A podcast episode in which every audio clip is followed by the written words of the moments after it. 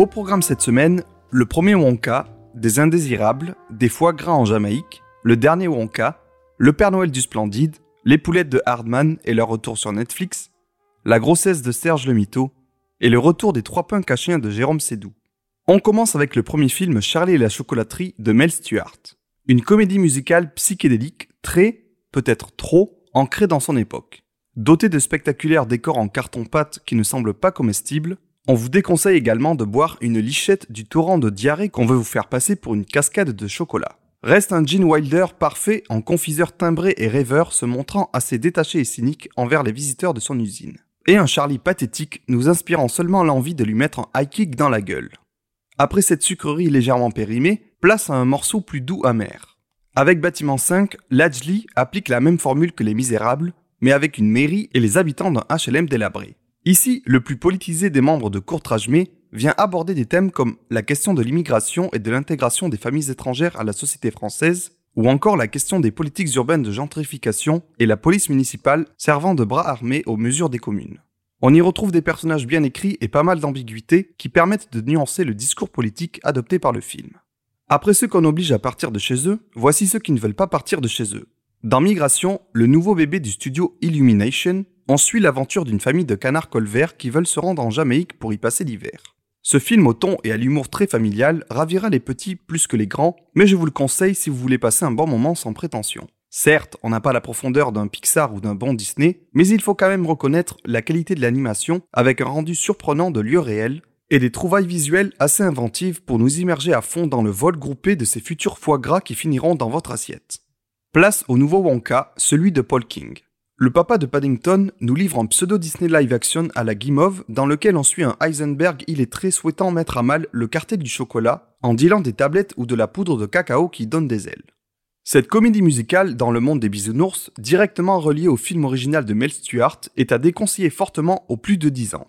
Car malgré un ensemble bien exécuté, quelques chansons sympathiques et des seconds rôles caricaturaux truculents à souhait, force est de constater qu'on est devant la pire incarnation du personnage de Willy Wonka, un grand naïf restant optimiste devant toute épreuve que l'on aimerait volontiers voir se noyer dans sa fontaine de chocolat magique. Timothée Chalamet incarnant le rôle éponyme sera peut-être présent dans un projet moins détestable, à savoir le jeu Death Stranding 2 de Hideo Kojima au vu des posts sur les réseaux sociaux du créateur de jeux vidéo. Ou bien dans l'adaptation en film du premier volet, vu qu'on a appris une collaboration cinématographique à venir entre le japonais et le studio A24.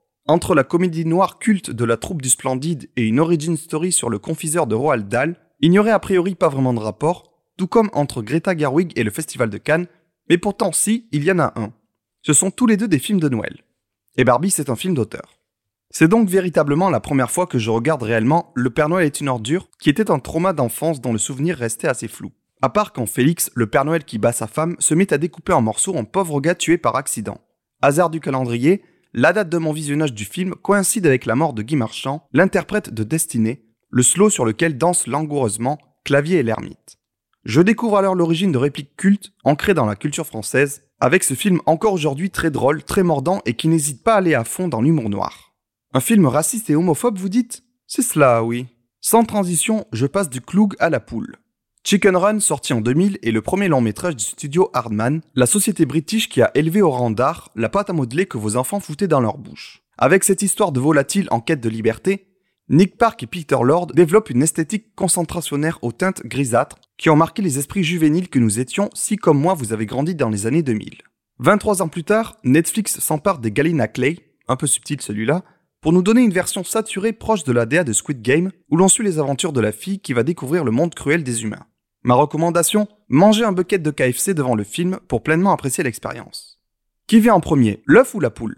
En tout cas, pour Sophie le tourneur, dans Énorme, c'est l'homme qui voudrait pondre l'œuf. Véritable comédie absurde qui s'empare du sujet sacralisé de la grossesse, la cinéaste opère une véritable remise en question des rôles genrés et nous délivre une satire mordante de la maternité avec un Jonathan Cohen et une Marina Foïs totalement à contre-emploi.